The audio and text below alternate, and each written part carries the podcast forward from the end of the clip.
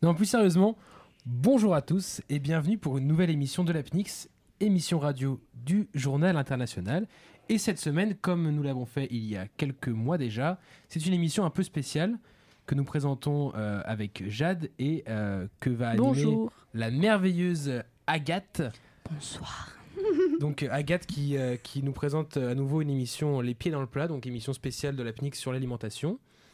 Donc aujourd'hui, euh, merci euh, donc à vous d'être là, merci à vous pour cette euh, petite émission Merci, spéciale. merci, merci. Merci pour le également, nom de vous. merci également aux non présents, euh, notamment à la permanence de l'ADA. Mais Merci, je, merci. Ça crache la soupe. je m'égare et je pense que nous pouvons tout de suite ne plus perdre de temps et commencer avec cette première chronique, l'actu alimenté, où tu vas nous présenter les petits faits d'actualité en rapport avec l'alimentation. Ah, commissaire, le type qui a fait ça est un maniaque. J'espère que vous avez le cœur bien accroché parce que c'est une véritable boucherie à l'intérieur.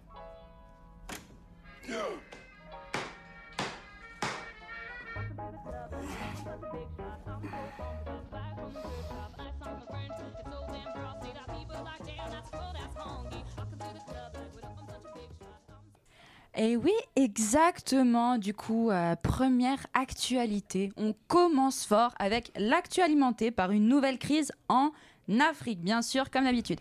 comme si depuis que la Chine avait pris les devants grâce au corona, le plus riche des continents n'avait trouvé que ce moyen pour attirer notre attention.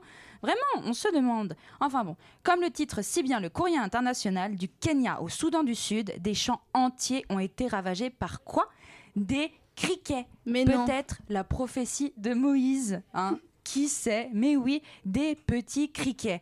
Alors, petit problème, cette partie d'Afrique connaissait déjà une crise humanitaire et environnementale, donc super sympa pour commencer l'année. L'année 2020 de toute façon est une merveille jusqu'ici. Oui, euh, oui, meilleure ça, année. On se rappelle de la chronique de Charlotte.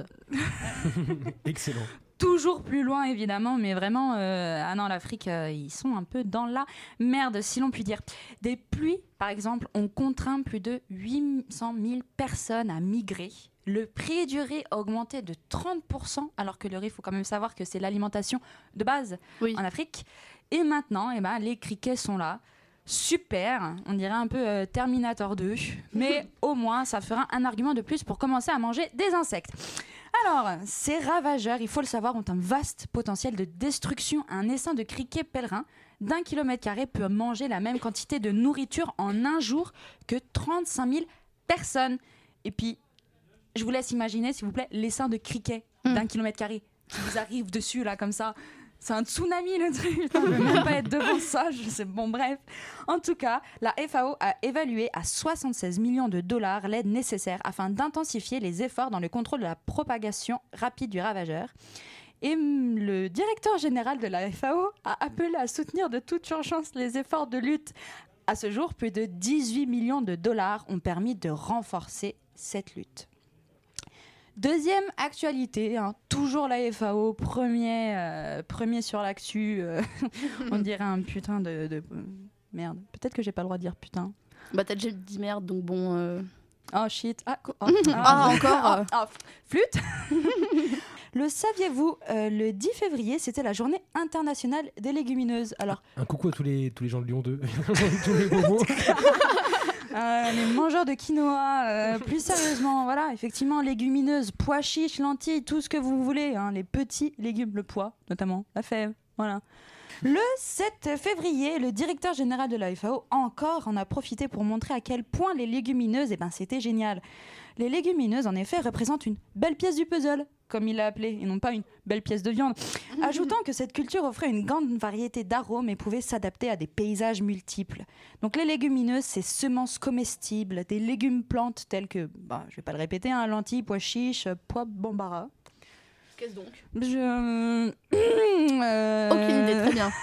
ça vient de grésiller dans mon micro, contiennent des quantités importantes de micronutriments, de fibres, de minéraux alimentaires et sont surtout une source importante de protéines végétales. Hein, les viandards Exactement, donc peut-être les légumineuses, une solution miracle pour nos problèmes écologiques et alimentaires futurs. Ah, merci la FAO pour ce magnifique communiqué de presse. Allez, troisième actualité, l'agromafia. Enquête exclusive menée par les professionnels du courrier international sur la mafia italienne. J'avoue que je me suis tâtée à les accompagner, franchement. Mais j'ai regardé Gomorrah. Et puis je me suis dit que Lyon, bah, c'était bien aussi. que voilà, Courage Fillon. voilà euh, Lyon, euh, bah, c'est bien, tout compte fait. Euh, Toujours est-il que, saviez-vous que la mozzarella, cette perle d'été fondante et fraîche, est plus rentable pour la mafia italienne que la coke Vous savez, la, la petite texture blanche, la farine, comme on l'appelle. J'avoue que parfois, moi-même, je confonds encore un peu hein, les deux. Parce que quand les choses sont blanches aussi, bah, tout se ressemble. hein, voilà. Bon, après, on va me traiter de, de discrimination anti-blanc. Ça va, calmez-vous, les blancs-bleus. Bon, euh, voilà, ok. La mafia italienne s'est reconvertie dans l'agro-business ou l'agro-mafia. En passant par la mozza, la tomate, l'huile d'olive et je passe. Sinon, euh, je vais commencer à apprendre l'accent italien sans le vouloir et ça va être très gênant.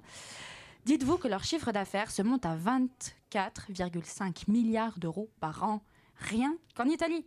Moi qui cherchais une carrière dans l'agricole, tu vois, eh ben je pense que j'ai trouvé ma voie. Sans Après, aucun doute. Il y a un petit, un petit déficit d'image pour la mafia, quoi. Passer de. De Ouais, de la coke à- à- à la Oui, mozza. à la c'est tout de suite moins impressionnant. Moi, je vois tellement les gens, tu sais, devant les écoles. Eh, psst, Eh, tu veux de la mozza tu veux la mozza Ouais, je sous le manteau, regarde. Ça peut paraître un peu gênant aussi parce que du coup, c'est des petites boules blanches. Mais Hmm. on va s'arrêter là. Ouais, ouais. Bon, on peut passer à la quatrième actualité, qui est une actualité qui est un peu plus inattendue. Parce qu'on va parler de Super Bowl. Super Bowl qui, est- Super Bowl, oui, qui a oui, eu oui, oui, lieu, oui. euh, en fin de semaine dernière et qui est un des événements euh, sportifs les plus suivis au monde. Et aux États-Unis encore plus, puisque le football américain est le sport euh, quasi numéro un aux États-Unis. Et donc, le, le Super Bowl est lié un peu plus à l'alimentation que ce qu'on pourrait croire. Eh bah oui, là, bizarrement, tu vois, il faut savoir que les États-Unis ont décidé de faire un petit sondage. euh, Est-ce que la nourriture est officiellement plus importante que le match en lui-même? 56% des sondés ont dit que oui, la nourriture c'était plus important que le sport. Mhm. Il y a eu pas mal d'études parce que ça a été assez bouleversant. Du coup, ils se sont ensuite essayé de décider qui entre les chicken wings et les saucisses cocktail était euh, le plus approprié. Et bah apparemment, c'est euh, l'humble saucisse cocktail qui remporte la palme loin devant les chicken wings. Mais il faut savoir qu'au-delà de ce qu'ils mangent durant le match ou durant euh, leur petite soirée euh, match de foot Super Bowl, eh bien, il faut savoir qu'il y a des personnes qui ont pris des assurances. Des assurances, pourquoi me demanderez-vous Eh ben, tout Pourquoi ces simplement- assurances? Eh oui, voilà. merci beaucoup Jade. Des assurances contre euh, ce qu'on appelle le coût de l'avocat. C'est-à-dire quand on se tranche par un couteau ou une lacération Mhm. hein, euh, la main, tout simplement, parce qu'il y a à peu près 162 millions de livres, c'est-à-dire 70 000 tonnes d'avocats qui sont consommés lors de la finale. Sauf que le dérapage sur l'avocat et l'ouverture de l'avocat va très très vite. C'est un peu comme nous et les huîtres à Noël. Voilà, c'est ça. C'est-à-dire qu'il y a des personnes vraiment qui prennent des assurances pour si jamais ils se coupent la main quand ils épluchent leur avocat. Et bien comme ça, au moins ils sont assurés. C'est plus simple de, de dépenser cet argent dans des cours de découpage d'avocats plutôt que dans les assurances tous Mm, les ans. je tout à fait. Ce sera un investissement à long terme beaucoup plus impressionnant. oui, c'est vrai. Et puis comme ça, au moins, euh, ils se retrouveraient pas avec une main en moins. Parce qu'après, c'est un peu compliqué, même pour les huîtres. Mais voilà, du coup, euh, dernière petite fun fact euh, ben, euh, de ce mois-ci. Merci Agathe pour ce tour de monde des actualités. Oh, rien. On va maintenant passer à la prochaine chronique euh, d'Agatha Poirot qui va mener l'enquête sur le racisme alimentaire. Comment est votre blanquette? Pardon? Les plats à base de viande sont-ils de bonne qualité? Oui, Bon? Faut aimer. Avec du veau? Non, à base d'agneau, plutôt, je, je crois. Il y a du poulet aussi. Il n'y a rien à base de veau avec euh, des champignons, des pommes de terre Je, je sais pas. Au revoir, monsieur. Hmm, Bonne journée, monsieur.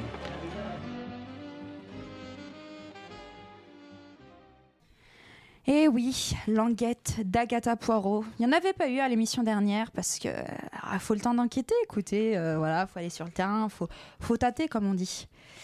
Et on va commencer fort, on va commencer dur, on va commencer par le racisme alimentaire. Et du coup, quand je vous dis apartheid, Shoah, colonialisme, ségrégation, Shintok, vous me dites Blague potentielle de mauvais goût? Euh, oui, oui, oui, oui. Bon, Mais encore racisme, allez, Oui, très clairement. Oui les gens répondent racisme exactement de manière assez automatique, sauf Jade. Mais elle en même temps, euh, Désolée. on- voilà, hein, on va, on va pas, on va pas dire, mais elle est un peu bizarre.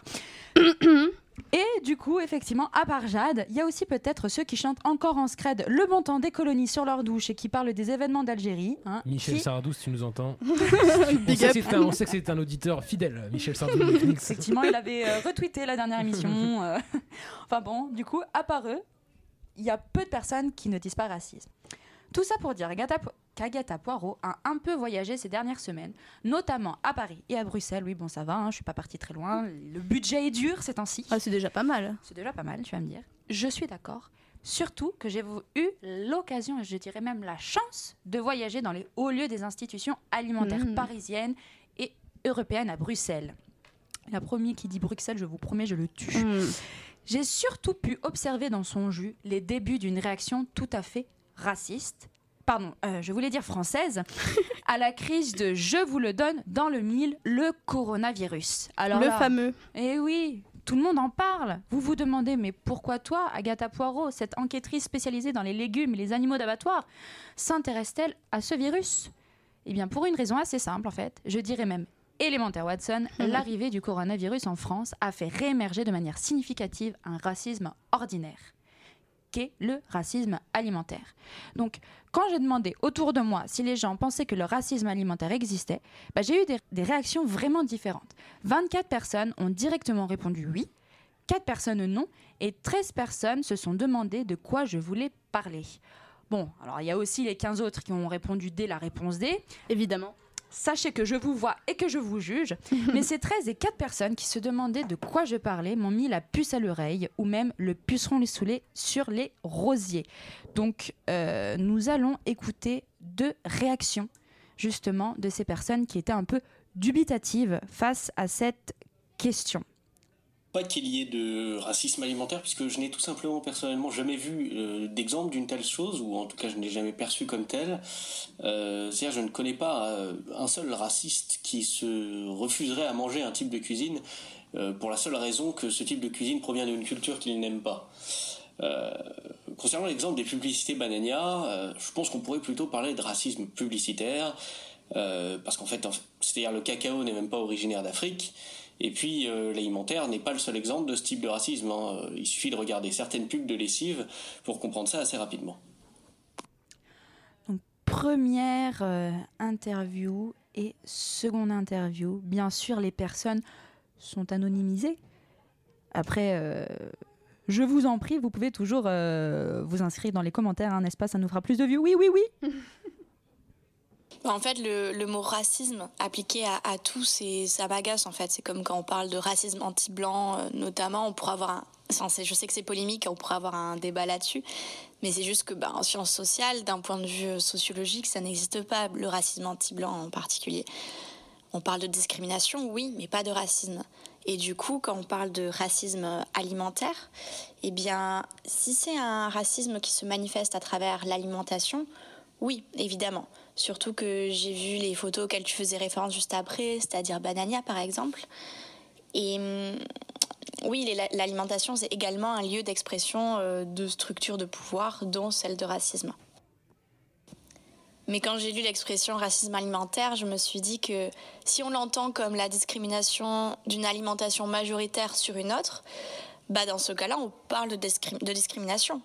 Pas besoin d'accoler le concept de racisme qui, lui, résonne avec une histoire d'oppression, avec euh, une expérience sociale qui est pas juste individuelle ou au niveau microéconomique, mais aussi au niveau macro, collectif. Donc, euh, je remercie fortement ces personnes de mon entourage pour avoir euh, répondu si gentiment à mes questions que j'avais au préalable posées sur Insta. La vie, le sang, toi-même, tu sais. Du coup, est-ce qu'on sait vraiment ce que c'est que le racisme, au-delà du racisme alimentaire? Quelqu'un m'a dit, et je le trouve très pertinent, on sait toujours où ça commence, mais jamais où ça s'arrête. Le racisme, c'est de l'opinion, de la subjectivité. Même les politologues sont d'accord sur le fait de ne pas être d'accord sur la véritable définition du racisme.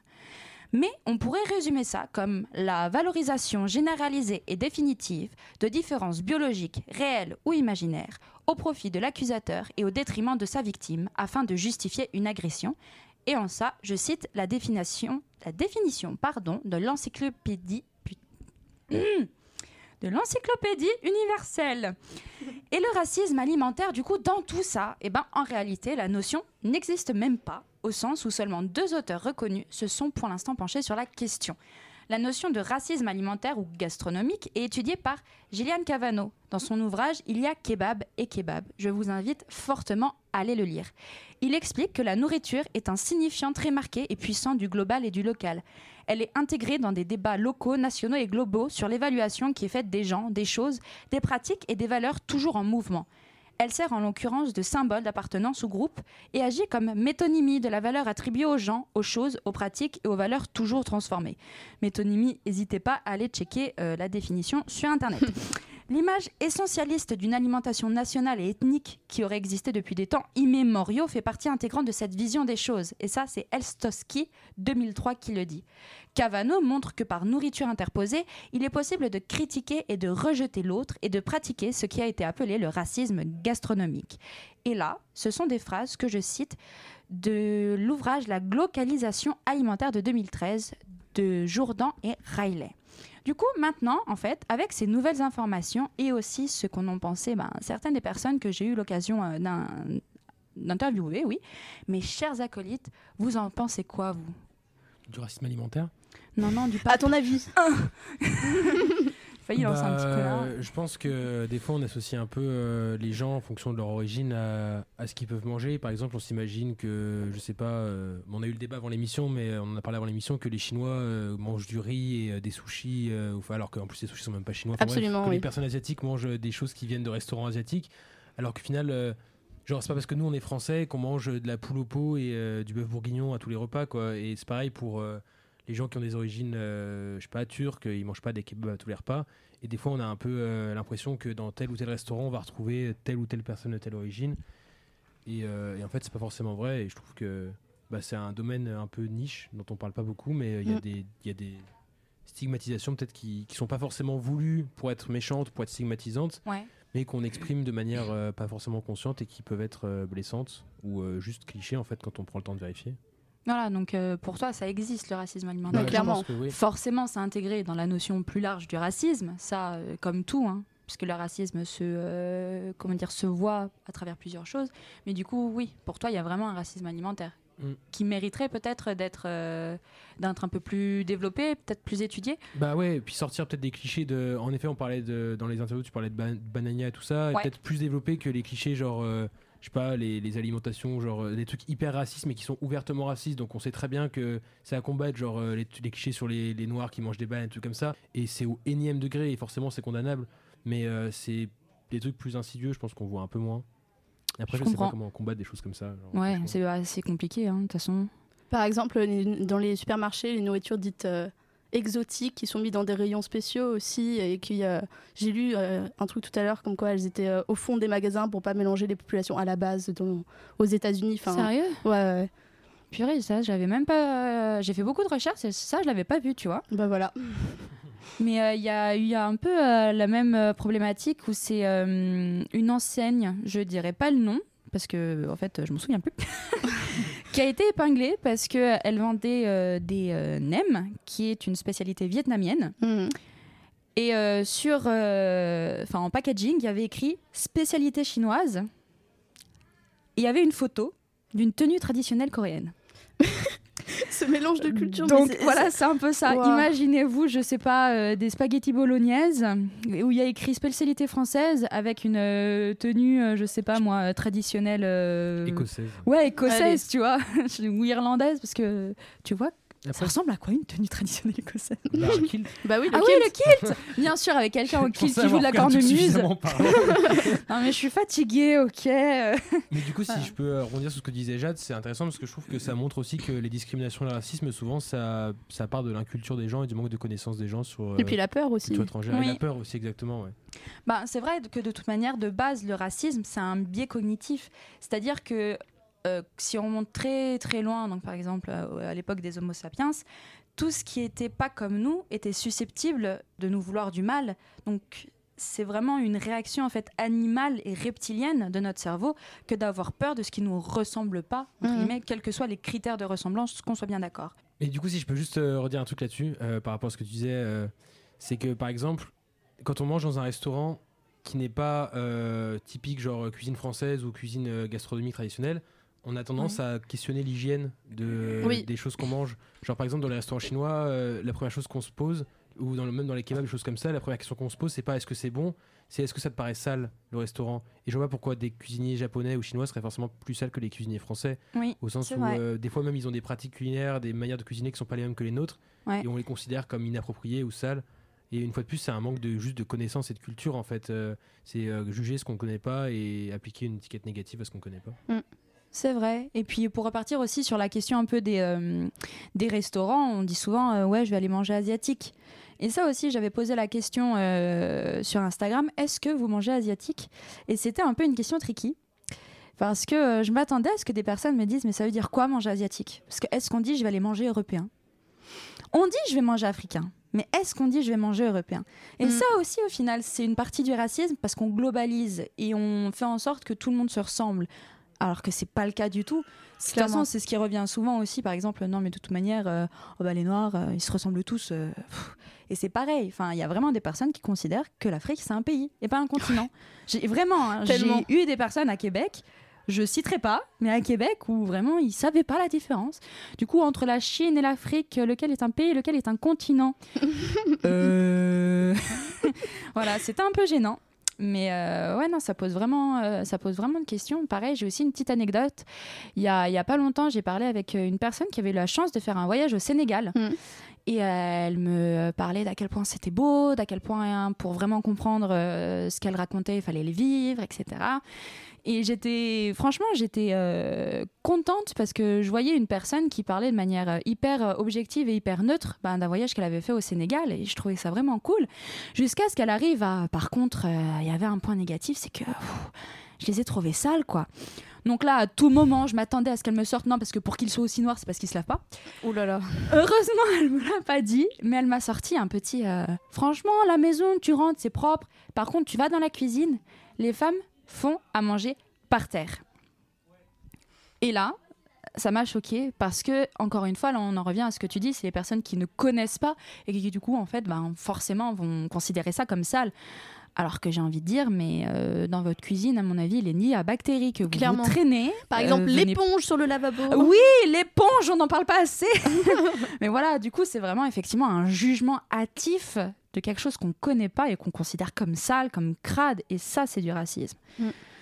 D'autres euh, commentaires peut-être Non, j'allais euh, parler de, du- du- de l'histoire de la chauve-souris avec le coronavirus, mais je vois que t'en parles après, donc je te laisse. euh, Ah. Tu vas pas spoiler. développer, Ah exactement. oui, la chauve-souris, bien sûr. Maintenant, appliquons ce raisonnement de pensée au cas du coronavirus. Merci Titouan. Depuis deux semaines, une vidéo circule sur Twitter où l'on voit une journaliste chinoise manger une soupe à la chauve-souris. Qu'est-ce que tu voulais dire euh, par rapport à ça? Donc, euh, moi je suis beaucoup sur Twitter et que j'avais vu euh, des réactions en mode euh, faut pas s'étonner qu'ils aient le coronavirus, Oui, vous avez vu les oui, trucs oui. dégueulasses qu'ils mangent. Sur Instagram avec, aussi. euh, sur Insta aussi, ouais. Ouais, ça, ça a Et avec tourné. plein de ouais. vidéos, genre, euh, je sais plus, de Chinois qui mangent des coquillages, des trucs bizarres comme ça en mode. Des ah trucs bah, surtout vivants aussi, j'ai vu. ça, ouais. ouais. Ah bah faut pas s'étonner, machin, parce que genre, je sais plus, c'est en Corée, je crois, qu'ils mangent.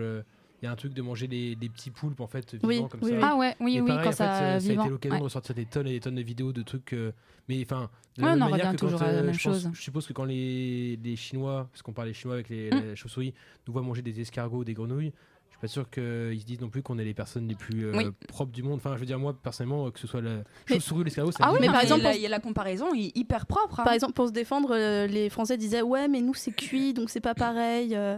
Oui, mais elle pas crue, la devient- chauve-souris, là. bah ouais, non, mais c'est dans une soupe, merde Non mais c'est sûr, enfin, comme tu l'as dit, euh, les réactions de dégoût, en fait, bah, elles Oui, n'ont oui. pas tardé à déferler, quoi. Qui, aujourd'hui, oserait manger de la chauve-souris dans un pays civilisé? Parce que vraiment, je pense que la notion, en fait, elle est là. C'est ces gens, ils mangent des trucs et c'est pas civilisé. Mm. Alors que eux, bah, c'est vrai, euh, quand on y pense, euh, quand ils nous regardent manger des escargots, je pense qu'ils se disent la même chose. Avec toutes les maladies que ces bêtes véhiculent, ah, les chauves-souris, ah, bah, bah, bouh, dégueulasse. Alors déjà, premièrement, j'ai envie de rétablir la vérité sur cette vidéo. 1. Cette vidéo n'a pas été tournée dans le Wuhan, mais dans une île de la République des Palaos, dans le Pacifique. Donc ça n'a rien à voir avec le coronavirus. Et 2. De nouvelles recherches tendraient à se diriger vers le pangolin, comme premier vecteur du virus. Donc effectivement, après on peut toujours se poser la question du est-ce que c'est bien de manger du pangolin parce que c'est vrai que ça touche un peu l'écosystème, mais encore une fois, euh, on n'est personne pour juger, ils font ce qu'ils veulent. On pourra peut-être en reparler euh, dans une prochaine émission d'impact euh, écologique de ce qu'on mange. On n'y échappera pas d'ailleurs. Mais voilà. Maintenant que ceci est dit, il faut bien aussi remettre les choses en contexte. Comme tu l'as dit, euh, Titouan, nous on mange des escargots, ça pourrait être paraître, euh, enfin ouais, ça pourrait paraître tout aussi dégueulasse. Tu manges des trucs plein d'additifs, ça nous choque pas quoi. Aussi, Oui, ouais, oui, grave. Au final, on mange mais tellement de merde sans s'en rendre compte parce que c'est considéré comme propre, parce que c'est chimique, parce que c'est fait dans des laboratoires de, enfin bref. Mon... Ah, me laissez pas là-dedans, sinon je ne pars, je ne reviens plus jamais. Revenons à ce que je voulais dire. C'est qu'il y a eu une crise sanitaire majeure, à peu près de la même ampleur, si ce n'est plus, entre 90 et 2000. La vache folle. Son origine, l'Angleterre. L'aliment vecteur, la viande bovine, la vache, hein, vache folle. Je pense que c'était euh, correct hein, pour tout le monde.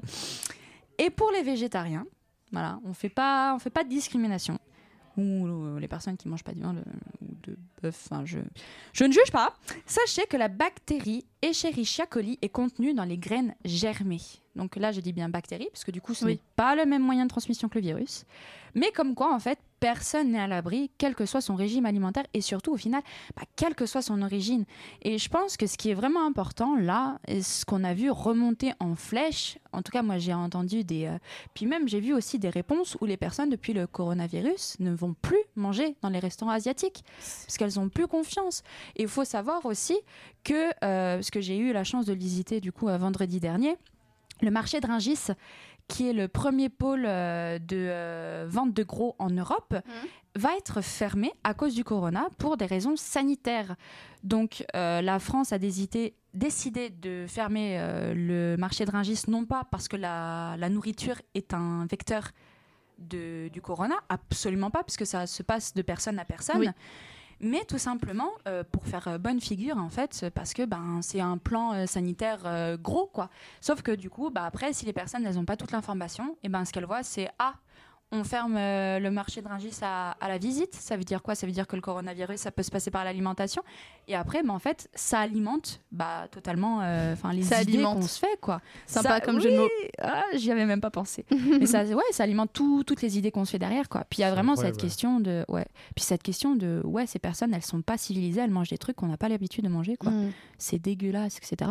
Alors que un autre exemple, par exemple, ouais, un autre exemple, par exemple, merci. en France, on mange du bouquetin. Donc, euh, ok, c'est pas banal. Les escargots non plus. Euh, Personnellement, j'en ai jamais mangé. Et Dieu sait que j'en mangerai jamais. Mais euh, non, je veux même pas goûter. C'est même pas la peine. Un peu d'ouverture sur la culture française. voilà, c'est ça. La fille qui a ouvert sur tout, mais pas sur sa propre gastronomie, tu vois. enfin, bon, bref, donc on mange du bouquetin. Et il faut savoir que euh, sur une montagne qui s'appelle la montagne du Bargy dans les Alpes, le bouquetin euh, a la brucellose et c'est une euh, maladie, donc virus ou bactérie, je ne sais pas, donc je vais pas dire de bêtises. Mhm. Et ben cette maladie en fait se transmet à l'homme. Donc ça pose exactement les mêmes problèmes en fait. Oui, oui. Encore une fois quoi, des personnes qui ben, vont aller chasser, vont manger, vont manger pardon du gibier et du coup vont manger du bouquetin qui va avoir la brucellose. Après c'est connu des chasseurs de la région parce qu'on en a fait pas mal euh, de communication là-dessus. Mais euh, au final il y a exactement les mêmes questions qui se posent bah, partout en fait. Et du coup euh, il faut bien se rendre compte que si ça nous touche autant, c'est parce que c'est du racisme et pas parce que c'est une peur normale parce que oui mais ça pourrait être le cas non c'est juste du racisme parce que bah en France on peut avoir le même problème comme on l'a eu avec la vache bovine la vache folle hein ou bah voilà c'est bouquetin avec la brucellose et je pense du coup pour terminer euh, il y a un superbe euh, article dans le courrier international sur euh, sur ça ça s'appelle racisme Virus de Wuhan, il ne faut pas blâmer les habitudes alimentaires chinoises. Et ça a été publié le 29 janvier. Je vous invite à aller le lire. Bah, merci sur cette référence. Donc on peut, on peut finir cette, cette chronique sur le racisme alimentaire.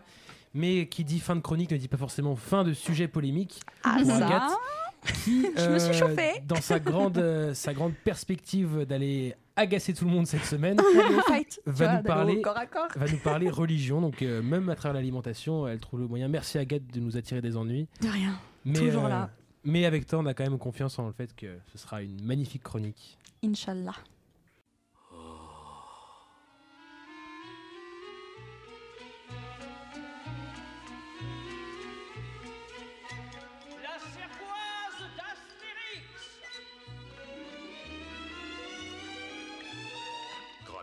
Va, tout va. Quand l'appétit va, tout va. Vis dans les futailles, à nous la répaille. Quand l'appétit va, tout va. Quand l'appétit va, tout va. Quand l'appétit va, tout va. Vive les quenottes qui croient qu'ils grignotent. Quand l'appétit va, tout va. Les sangliers d'Obélix. Et oui, du coup, cette semaine dans Manger, c'est une religion, je vais continuer dans ma lancée anti-racisme provocante à souhait et contrairement à la dernière fois, j'appelle même au débat. Bon, constructif bien évidemment, s'il vous plaît, merci. Et du coup, c'est pour ça que j'ai décidé de vous parler de l'alimentation dans deux religions qui font débat. À votre avis, Le bouddhisme. Exactement Le oui taoïsme Pas du tout, hein, euh, la religion musulmane et la religion juive. Avant toute chose, je suis personnellement agnostique. Oui, agnostique, qu'est-ce que c'est? Voilà, voilà. Me saoulez pas, allez regarder sur un dictionnaire. hein. Ensuite, je tiens à dire que je ne me considère nullement comme une spécialiste de la question. Par contre, pour écrire cette chronique, j'ai bien sûr fait mes recherches et j'en ai notamment discuté avec des, des amis, voilà, qui eux pratiquent ou connaissent la religion musulmane, surtout. Maintenant, si des personnes juives veulent devenir mes amis, je vous paye le café. hein, N'hésitez pas. Maintenant, pourquoi est-ce que j'ai décidé de parler de ces deux religions en même temps? Eh ben, pour moi, ce choix, en fait, il a été assez simple parce que par beaucoup d'aspects, la, la relation que ces deux religions ont avec l'alimentation, ben, en fait, ça se ressemble beaucoup. Et je dis juste la relation qu'elles ont avec l'alimentation. Je ne me permettrai jamais de dire que la religion juive, c'est la même chose que la religion musulmane. On a bien compris. Nous sommes d'accord. Mais, comme je disais, l'alimentation, tellement de points en commun, ça donnerait presque envie d'organiser un grand repas à Gaza, mais je crois que je m'égare. Politiquement correct, revenons-en au fait. Le Coran et la Torah reprennent donc majoritairement les mêmes relations à l'alimentation, ce qui passe notamment par l'interdiction alimentaire. Les deux ont quatre prohibitions fondamentales. L'animal mort, le sang, le porc et tout ce qui n'a pas été abattu au nom de Dieu. Bien sûr, il y a là encore des différences, c'est une évidence. Le Coran ne parle jamais d'interdiction de manger d'animaux vivants dans la mer. Mais par contre, il sera plus précis dans les distinctions qu'il fait des nourritures halal, donc licite, haram, illicite, muhab, permis, et makruh, réprouvable et répugnante. Alors je suis désolée par avance pour l'accent. Déjà, t'as fait un petit effort. Voilà, c'est ça. J'ai demandé à une amie de bien genre me, me coacher. Amina, si tu m'entends, je l'ai fait pour toi. Et ensuite, la cache-route juive insiste quant à elle sur le choix d'animaux défendus notamment et leur mode d'abattage. Bon, par contre, pour tout ce qui est euh, accent juif, comme je vous l'ai dit, j'ai pas d'amis. Donc euh, voilà. On fera la passe sur ça. Voilà, c'est ça. Pas de commentaires, s'il vous plaît. Donc, qu'est-ce que dit la cache-route? Eh ben, elle dit que la viande doit, doit provenir d'un animal ayant le sabot fendu, le pied fourchu et qui rumine. On dirait un peu qu'il faudrait limite que ce soit le diable en personne. Mais euh, non, pas du tout. L'animal doit aussi être abattu de manière rituelle. Il est interdit de mélanger la viande et le lait, car le lait symbolise la vie, alors que la viande symbolise la mort, etc. etc. Donc c'est vraiment très symbolique, très rituel. C'est une tradition religieuse. Maintenant, les questions que l'on peut se poser, en fait, sont le pourquoi et le comment. On peut lire dans les textes sacrés beaucoup d'explications concernant ces habitudes. Le Talmud explique que l'homme ne doit pas consommer de sang, donc le Talmud juif ne doit pas consommer de sang car cela le ramènerait à son instinct primaire animal de consommer de la chair fraîche qui se rapprocherait du cannibalisme. Alors que concernant le porc, bien que celui-ci soit considéré comme un animal malpropre et souillé qui se nourrit de restes, le Coran dit celui qui, en période de disette, aura contrevenu à ce qui précède par nécessité et non par désir de mal faire, sera absous, car Dieu est clément et miséricordieux. Et là, je cite la Sourate 5, verset 3. Un anthropologue américain a décidé de découvrir s'il existait des explications matérielles, rationnelles, en dehors de celles spirituelles, du coup, à ces interdictions. L'interdiction du porc chez les musulmans et les juifs serait donc explicable par plusieurs facteurs. Le cochon ne donne pas de lait, il ne tire pas de charrue, il ne peut pas être monté, pas Ouais, beaucoup il, d'avantages. il sert à rien. Il sert à rien. Même si tout est bon dans le cochon, comme dirait Cochonou, il sert pas à grand chose à part être mangé. Contrairement ben, au bœuf, ou aux chèvres, ou aux poules. Et du coup, ça fait pas beaucoup d'avantages pour beaucoup d'inconvénients. Parce qu'en fait, les cochons, ce sont des espèces qu'on doit élever dans des forêts près de points d'eau, c'est-à-dire à, l'inverse euh, de la géographie ou de la typographie du Moyen-Orient. hein, vraiment, euh, voilà, désert, forêt, rien à voir. Et en plus, non content de prendre toute l'eau et l'ombre, le porc, contrairement à la chèvre, par exemple, qui est souvent retrouvé dans l'Atlas, qui est le mont euh, en, en Algérie, etc., le porc ne peut pas être nourri avec des aliments qui sont trop fibreux et du coup, eh ben, il pioche dans les réserves de céréales qui pourraient être destinées à la consommation humaine. Pas très copains, les cochons. oui, merci pour la... Oui, merci d'avoir rigolé. Parce que copains comme cochon, tout Ouais, ça, tout on ça. avait compris la blague, tu sais, copain comme cochon. T'avais compris, dis-toi Je- Et là, Là, il va me dire... euh, vous avoue, il y a un océan d'humour qui se, qui Là, bientôt, moi. il, va me sortir. Non, mais c'est bon, on n'a pas élevé les cochons ensemble. Oh Donc pourquoi est-ce que oh je là rigolerais avec toi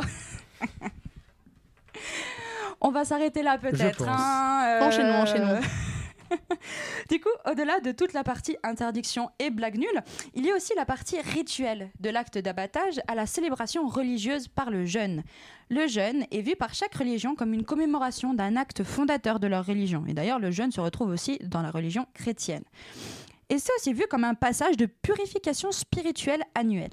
Les rites d'abattage sont généralement liés, encore une fois, à la distinction primaire que la religion érige entre l'homme et l'animal.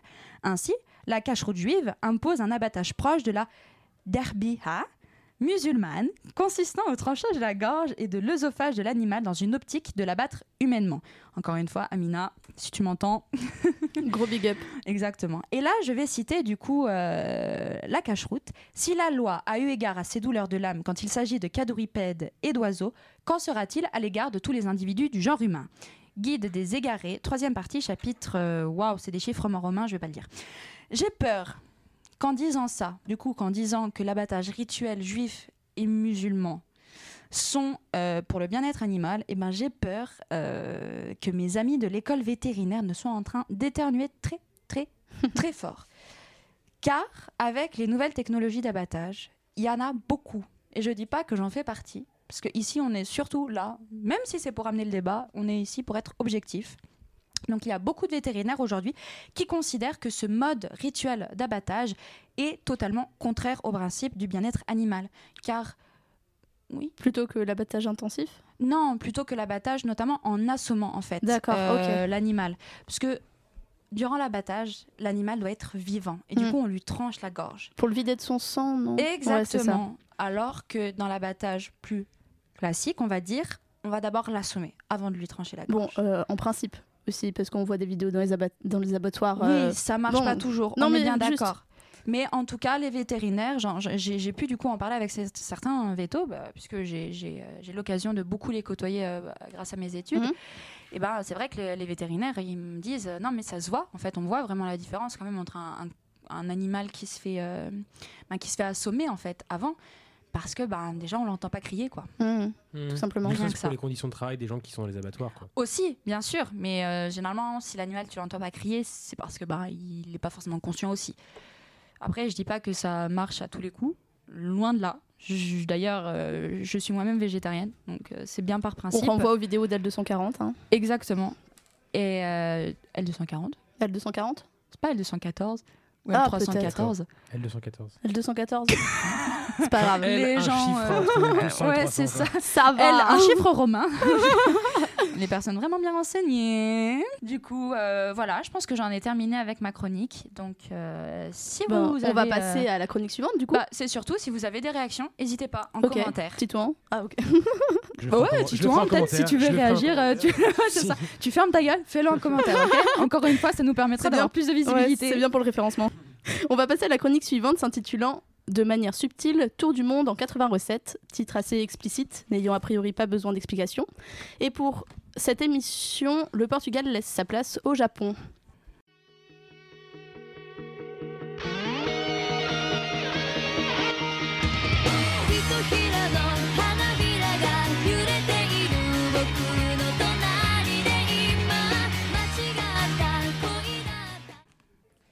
Et ouais, du coup, bah, cette semaine, ce sera le Japon et non pas la Chine, son voisin, qui sera euh, à l'honneur. Et je me suis dit, Jade, que ce serait sympa de commencer en te posant une question. Parce bah, que j'avais pose-moi une vu, question. Ah, j'ai vu que dans mon petit questionnaire où je te demandais, euh, lorsque vous mangez asiatique, vous mangez plutôt thaïlandais, vietnamien, chinois ou japonais, tu avais répondu que tu mangeais japonais. Exact. Qu'est-ce que tu manges? Quand c'est le copain qui invite, bien sûr, hein, parce que Évidemment. faut s'endetter. Super le féminisme. Eh bien, classique euh, sushi, maki et California Rolls. Hein. Eh, d'accord, ok, sympa. Dans le classique, du coup. Bah oui, peut-être pas très original, du coup. Ok, tout ça pour vous demander, est-ce que vous connaissez l'histoire historique? Merci Agathe, Mhm. encore une fois, du sushi. Euh, absolument pas. Pas le moins du monde. Le plus grand corps de métier euh, au Japon, en tout cas euh, dans l'ancien temps, c'était les pêcheurs. Et les pêcheurs, quand ils allaient en mer, et ben en fait, pour des raisons de praticité, ils prenaient quelque chose à manger le plus pratique possible, c'est-à-dire Le riz. grosse boule de riz, mais quand je dis grosse, c'est genre euh, la taille de la main là, Mhm. donc euh, loin des petits Plutôt de la sushis main de qu'on a. Du coup. Gros galet de riz surmonté de tout le filet de poisson. Et ils gobaient ça, comme ça. Et le filet de poisson était cru. Et c'était ce qu'il y avait de plus pratique et surtout de plus bourratif. Ouais, tu m'étonnes. Si, enfin, dans le sens euh, pas du tout péjoratif. Oui, ça terme. remplit le ventre, c'est le principe, quoi. Exactement. Grâce au riz et grâce au poisson. En plus, c'était complet, tout pour Mhm. plaire, génial. Il y avait le sel aussi qu'il fallait. Donc vraiment top. Et en fait, ça vient juste de là. C'était un peu bah, leur sandwich à eux. C'est juste par... Ouais, non, j'allais dire par flemme, mais... euh, Non, par raison pratique. Oui, par plus, simple, quoi. praticité que C'est flemme, ça. effectivement. Un non, peu après, c'est pas très compliqué non plus. Ouais. beurre, tu vois. Oui, c'est vrai, c'est vrai. Ouais. Donc on peut vraiment se rendre compte en fait de l'importance du riz dans la culture japonaise quand on sait que le riz qui se dit gohan en japonais, donc euh, wahei si tu m'écoutes, j'espère que je l'ai bien prononcé, ça veut aussi dire repas. Donc je pense que quand on a dit ça, ça veut tout dire.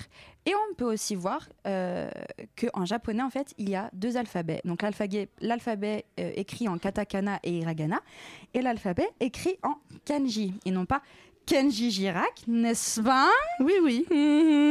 Giritanos. bon, allez, passons. De toute manière, vous pourrez retrouver ça euh, très rapidement euh, dans le prochain euh, Best of. Best of. Best of de la Pnix et des moments drôles. Parce que si vous saviez, putain, à quel point on pète des Qu'est-ce qu'on se marre, quoi. Qu'est-ce qu'on rigole entre nous donc du coup, pour revenir sur les deux alphabets de manière un tout petit peu plus sérieuse, c'est que euh, en alphabet de kanji, en fait, euh, le symbole du riz est composé de deux autres symboles, qui est celui de l'homme et celui de la nature. Et celui de l'homme est au milieu et est entouré de celui de la nature. C'est dire à quel point pour la japonais, en fait, le riz était au centre euh, ben, déjà de leur relation avec la nature, puis au centre ben, de leur vie, quoi. Donc, quand on parle de riz, bien sûr, on parle euh, d'habitudes alimentaires. En parlant de repas, en fait, il faut savoir que le régime alimentaire japonais se fonde sur le principe de l'ichiju sansai, qui signifie littéralement une soupe, trois plats.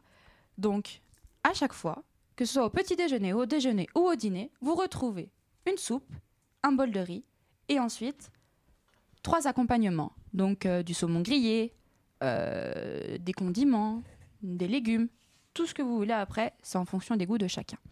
Et du coup, c'est vraiment super intéressant, je trouve, en fait, de savoir bah, qu'ils font ça en- en- comme ça, hein, voilà, qu'à chaque plat qu'ils mangent, il y a du riz, il y a de la soupe. Puis d'ailleurs, on peut euh, même euh, penser euh, aux habitudes alimentaires des bento que, euh, que les Japonais amènent à l'école ou au travail, et qui est d'ailleurs euh, plutôt écologique parce que bah, c'est une boîte que tu réutilises tout le temps et en plus c'est plus économique parce que tu n'as pas acheté sur place.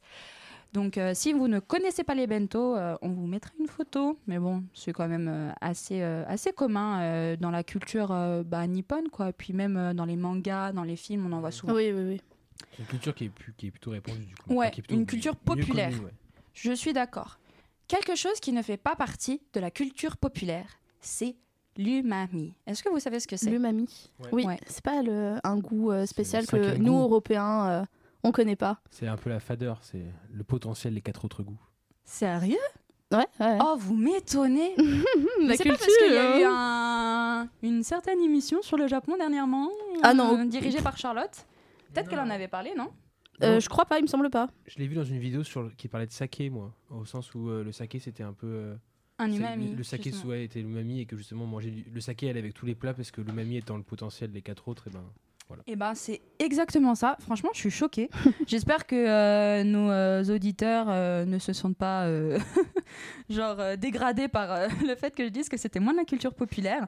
Mais j'avoue que moi, par exemple, je ne connaissais pas et c'est effectivement la cinquième saveur. Ce terme japonais signifie à la fois goût et délicieux. Et en fait, c'est l'élément qui donne véritablement toute la profondeur Mm. au plat. On pourrait presque dire que le sel, en fait, c'est de l'umami. C'est-à-dire que c'est un ingrédient qui va permettre euh, d'accentuer Ouais, c'est le même principe. voilà, c'est ça, d'accentuer autre chose qui est vachement connue et vachement répandue, la sauce soya.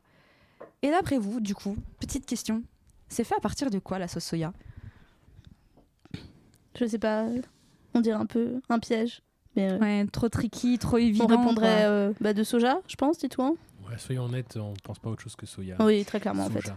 Eh ben non, c'est raté. En fait, la sauce soja, c'est euh, de la torréfaction de blé ou de riz On avait raison de se méfier du coup. ou d'avoine. Donc en gros, genre c'est une sauce faite à partir d'un céréal fermenté. Ok. Ok. C'est génial. C'est de la bière quoi. Ouais. c'est un peu ça. C'est un peu ça et effectivement c'est un peu le même principe parce que eux aussi vont rajouter un levain qui va agir du coup euh, pour fermenter euh, eh ben, ce céréal. Donc ouais c'est un peu euh, c'est un peu de la bière. Tu as totalement raison. Maintenant je sais pas, on vous dit Japon, aliment euh, forcément euh, qui vous tient, qui vous vient à l'esprit, vous dites Euh, De tofu? Ouais, ouais, le tofu. le tofu. Pour le coup ça c'est facile effectivement, c'est fait à base de Soja. Question pour un champion. C'est ça, je leur ai soufflé la réponse. Non. Et du coup, effectivement, le tofu, c'est fait à base de soja. Et en fait, ce sont des moines bouddhistes qui sont arrivés au Japon avec le tofu. Parce que le tofu était euh, la seule chose qu'ils pouvaient manger qui contenait des protéines, car ces moines bouddhistes étaient végétariens. Donc, euh, ce qui a été aussi répandu euh, durant l'ère Edo comme tradition euh, culinaire japonaise, c'est la tradition des petites boutiques roulantes où les personnes peuvent manger sur le pouce. Mm. Et en fait, le- durant l'ère Edo, c'était un système féodal comme en France, dans le sens où il y avait des cantons. Et à chaque canton, il y avait des seigneurs, et ces seigneurs avaient des vassaux, etc., etc., et notamment des samouraïs, les fameux. Et du coup, euh, il y avait ce qu'on appelait des euh, cuisiniers ambulants qui allaient de canton en canton pour euh, faire goûter leur cuisine à chaque seigneurie, à chaque samouraï, etc. Et du coup, bah, c'est devenu les, petites, bah, roulottes maintenant qu'on peut croiser dans le Japon, dans le Japon contemporain. Et c'est plutôt sympathique. C'est ce qu'on appelle de la street food. Et je vous invite vraiment à manger parce que c'est vraiment là, je pense, qu'on peut manger la vraie cuisine japonaise. Ok. Moi j'ai vu, si je peux juste me mettre euh, en lien, parce que je suis un- une série d'émissions qui sort toutes les semaines, qui Ah, s'appelle... euh, L'apnix Non, qui s'appelle Lapnix. Non, mais Bien d'émissions euh, euh, de cuisine justement et des Ouais. cours de culture culinaire qui s'appellent C'est meilleur quand c'est bon. Donc, C'est des émissions qu'on peut retrouver sur YouTube et sur, sur Facebook. En fait, c'est une dame qui a, qui a été critique culinaire et qui a fait beaucoup de voyages, et notamment elle est passionnée par le Japon. Ouais. Et en fait, c'est des petits formats de 3-4 minutes où elle fait découvrir soit des restos en France, soit des découvertes qu'elle a à l'étranger. Et, euh, et notamment, en fait, elle dit souvent que la vraie cuisine, quand on va dans un pays, il faut la trouver dans la rue. Et que c'est la cuisine de rue, souvent, qui révèle vraiment l'essence de la cuisine d'un pays, parce que c'est là où il n'y a pas de, de transformation qui a été faite forcément. c'est là où la D'artifice. cuisine- C'est ça. Et c'est là où la cuisine a été le mieux restituée.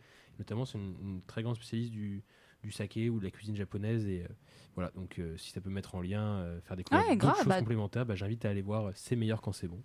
Totalement. Donc sur YouTube, c'est ça Sur YouTube et sur Facebook, ouais. Ils ont une page Facebook. Ok, je voulais vous partager en fait euh, une, une expérience que j'ai eue il y a pas longtemps. Puisqu'au début, comme pour l'émission euh, de. Enfin, comme pour la dernière émission, en fait, Les Pieds dans le Plat, je voulais inviter une personne de mon entourage qui était d'origine euh, du pays en fait duquel j'allais parler. Du coup, je voulais inviter un ami à moi qui s'appelle Wahei Kakino, qui malheureusement n'a pas pu être là.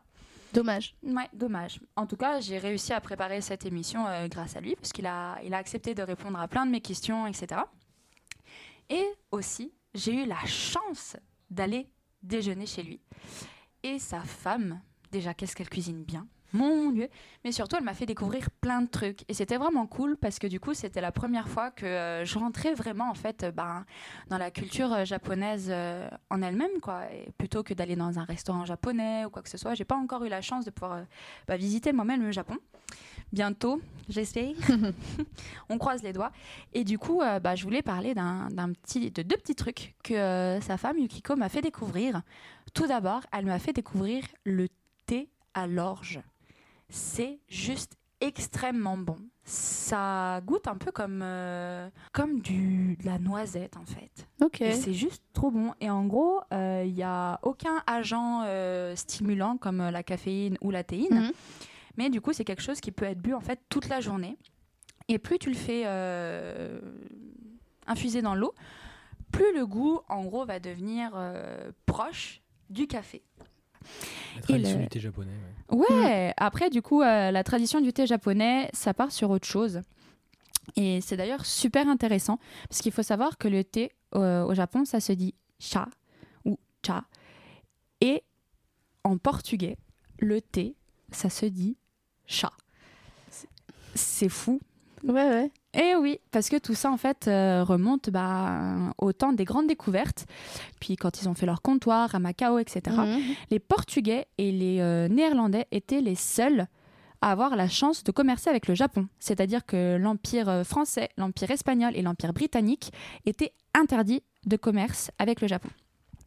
Et du coup, le Portugal a sûrement découvert le thé grâce aux Japonais et du coup a décidé de reprendre eh ben, exactement le même terme euh, pour, euh, pour parler du, euh, du thé. Mhm. Du coup, voilà, c'est super intéressant euh, de faire ce genre de parallèle euh, historique. Je, je ramène juste une dernière. Je, je fais des anecdotes à mais ça, ça m'intéresse vachement la en cuisine vrai. japonaise. Mais en fait, le thé japonais, Ouais. les Japonais boivent le thé très très chaud, ils boivent le thé même bouillant.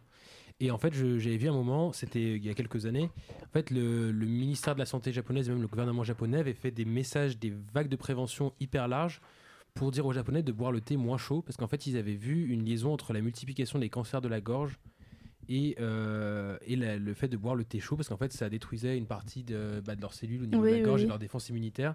Et du coup, ils avaient fait beaucoup de messages de prévention en mode genre bah, arrêtez de boire votre thé aussi chaud parce qu'en fait, euh, ça a des conséquences sur vous. Mais juste du coup, pour terminer sur le thé, euh, effectivement, euh, on, dit souvent que euh, le Japon, c'est le pays du thé, mais en fait, c'est la Chine, le, pays, le vrai pays du thé. Et encore une fois, c'est la Chine qui a importé le, le théier, ou le Camellia sinensis, de son nom latin, au Japon. Et en fait, la seule, si je puis dire, espèce qui existe de thé là-bas. Enfin, c'est pas vraiment une espèce, parce qu'à chaque fois, c'est la même espèce de d'arbre, mais euh, on arrive à distinguer le thé vert du thé noir, du thé blanc, en fait, en fonction du taux de fermentation, ou justement du fait que la feuille ne soit pas fermentée du tout. Et du coup, le Japon ne boit que du thé vert. C'est un thé qui en fait est, euh, est pas oxydé car l'oxydation naturelle des feuilles est euh, interrompue euh, par un processus de torréfaction à la vapeur d'eau. Alors que le thé noir chinois, qui vient notamment du Sri Lanka, est du coup oxydé par l'air. Ok. Comme le oolong, qui lui pour le coup est oxydé et en plus est fumé, si je ne dis pas de bêtises. Donc après, on connaît bien sûr euh, tout ce qui est question euh, un peu sacré du rituel du thé, etc. Et du coup, en parlant de thé, eh ben, euh, ça me ramène à la, super expérience que j'ai eue chez Wahei. Et Ouais, si tu m'écoutes, j'espère que ma prononciation est bien et que je dis pas de conneries. Mais euh, du coup, quand on a bu euh, bah, ce thé à l'orge, j'ai j'ai eu la chance, en fait, en tout cas, j'ai eu l'honneur de pouvoir goûter des petites pâtisseries qui ont du coup la taille bah, comme ça, d'une pièce de 2 euros, comme Oui. dirait Jade. Merci Jade pour les mots que je cherche et que je ne trouve jamais. Et euh, du coup, c'est Yukiko qui les a apportés. Et en fait, euh, on m'a expliqué que euh, c'était des wasonbons. Ok. Bon, j'espère vraiment que ma prononciation est, est, est bonne. Et qu'en fait, ce sont des, euh, des petites pâtisseries qui sont faites de canne à sucre. Ok. Donc en fait, c'est que du sucre. Mais je te promets, quand tu le manges, ça a, pas, le- enfin, ça a le goût de bon sucre, comme si tu mangeais de la canne à sucre. Mais c'est à quelle pas un goût texture sucré. Et ben, ça a une texture mais tellement agréable. On dirait que ça a mou été. C'est c'est ni mou, ni. Ça s'effrite Ok. dans la bouche et genre ça fond. et c'est hyper doux. Parce qu'en fait, on dirait que le sucre a été moulu tellement fin Hmm. que ça part tout seul. Enfin, c'est oh, c'était tellement bon. Et puis, c'est pas sucré. c'est sucré, mais ça a pas un goût de trop de sucre, Oui, oui, tu vois. Et c'est un bon goût de canne à sucre. Et du coup, là, Wahei m'explique en fait que euh, c'est un peu le péché mignon de sa femme et euh, que du coup, bah, elle en profite euh, de l'occasion pour les sortir et puis aussi pour me faire goûter parce qu'ils savent que je suis vachement curieuse euh, de ça. Je pense que tout le monde l'aura compris maintenant. Bah, on notifie quand même que tu voulais pas manger d'escargot. Oui, mais à la France, c'est pas pareil. Et en fait, il faut savoir que la canne à sucre dont c'est tiré, c'est une canne à sucre qui n'est euh, cultivée qu'au Japon. Ok. Donc euh, vraiment, c'est ça aussi qui en fait euh, toute sa spécialité. Et ce wasanbon a une place hyper spéciale dans la cérémonie du thé. Le thé, si tu le bois bien, tu ne mets pas de sucre dedans. Oui. Comme le café. Hein. Ouais, mais bon, le café, c'est pas pareil. Moi, je suis une puriste du thé. Et euh, Tiffen, si tu passes par là, j'arrête pas de parler de mes potes, tu vois. Bah, ils se reconnaîtront, c'est pas grave. Ouais, exactement. Stephen, si tu passes par là, le, la tisane et le thé ne se boivent pas avec euh, du sucre. Parce qu'à chaque fois que je t'invite, tu en rajoutes et je, je pleure intérieurement. Enfin bon, bref. Et du coup, au Japon, effectivement, tu ne mets pas de sucre dans ton thé. Sauf que le thé matcha ou le thé sencha, qui sont les deux thés les plus euh, répandus, Mhm. thé vert bien sûr, hein, qui sont les plus répandus en fait, ils sont très amers. Et du coup, Pour compenser. pour compenser, eh ben, tu manges un wasanbon avant Ok. et comme ça, t'as pas euh, le goût euh, trop amer du Ouais, thé ouais. euh, après, sans sucrer ton thé. Du coup, en gardant quand même, bah, au final, le goût le plus peut-être pur, si je puis dire. oui, oui. Donc euh, voilà, il y aurait tellement à dire en fait euh, au niveau du Japon, puis c'est vraiment dérangeant de ne pas pouvoir euh, parler directement bah, avec un japonais comme, comme moi. Hey, je pourrais vous parler de tellement de choses, je pourrais vous parler des pâtes de riz, qu'il y en a tellement, je pourrais vous parler de la manière dont on mange avec les baguettes, je pourrais vous parler de tous les aliments un peu bizarres qu'on connaît pas nous du tout, qu'on n'a jamais vu. Et il y aurait tellement de choses à dire, mais euh, encore une fois, eh ben, on est un peu pressé par le temps, ce qui est normal.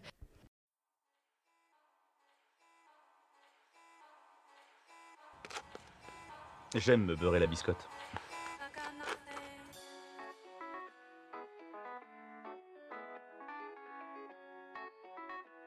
Et maintenant, passe-moi la rhubarbe et je te passerai le ciné.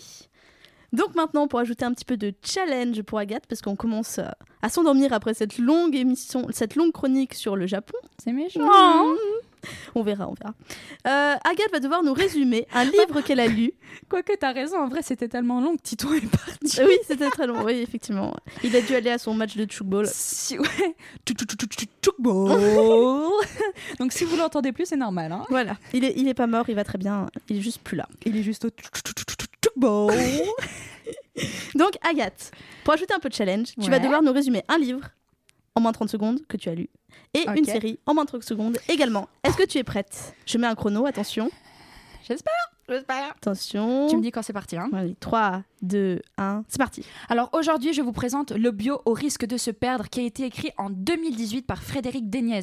Frédéric Deniez qui avait déjà en plus écrit un autre livre sur l'alimentation, c'est super intéressant, allez le lire. En plus, c'est tout petit, donc ça prend vraiment pas beaucoup de temps.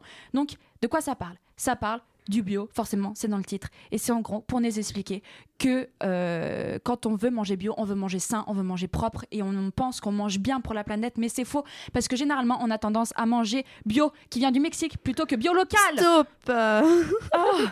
Voilà. En moins de 30 secondes, parfait. Allez le lire Vraiment, c'est trop bien. Surtout que du coup, c'est bien parce que je peux pas trop parler et du coup, ça met un peu de suspense.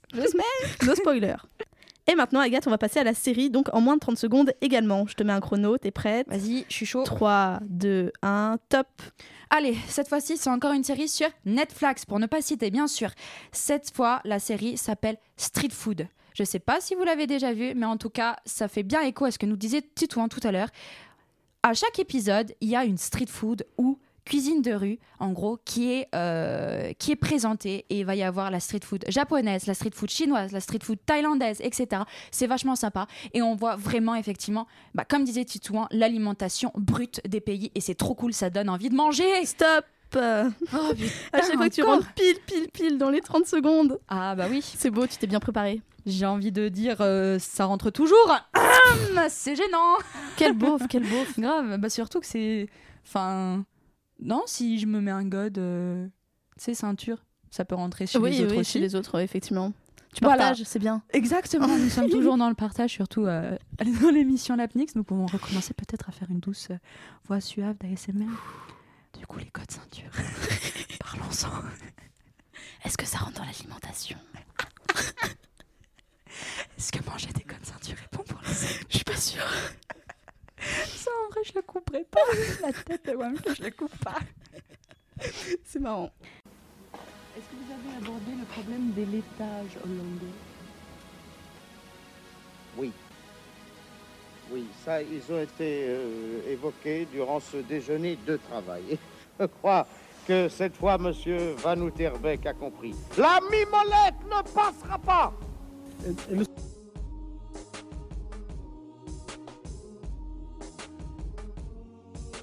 Dis-moi ce que tu ne manges pas, je te dirai qui tu es. Hmm. À l'échelle individuelle et familiale, toutes les études sociologiques montrent que l'alimentation est le dernier lien à disparaître parmi les populations immigrées, et souvent plusieurs générations après l'arrivée de l'aïeul dans le pays, tant il est vrai que je suis ce que je mange, ce que je mange me transforme, le manger transmet certaines caractéristiques au mangeur.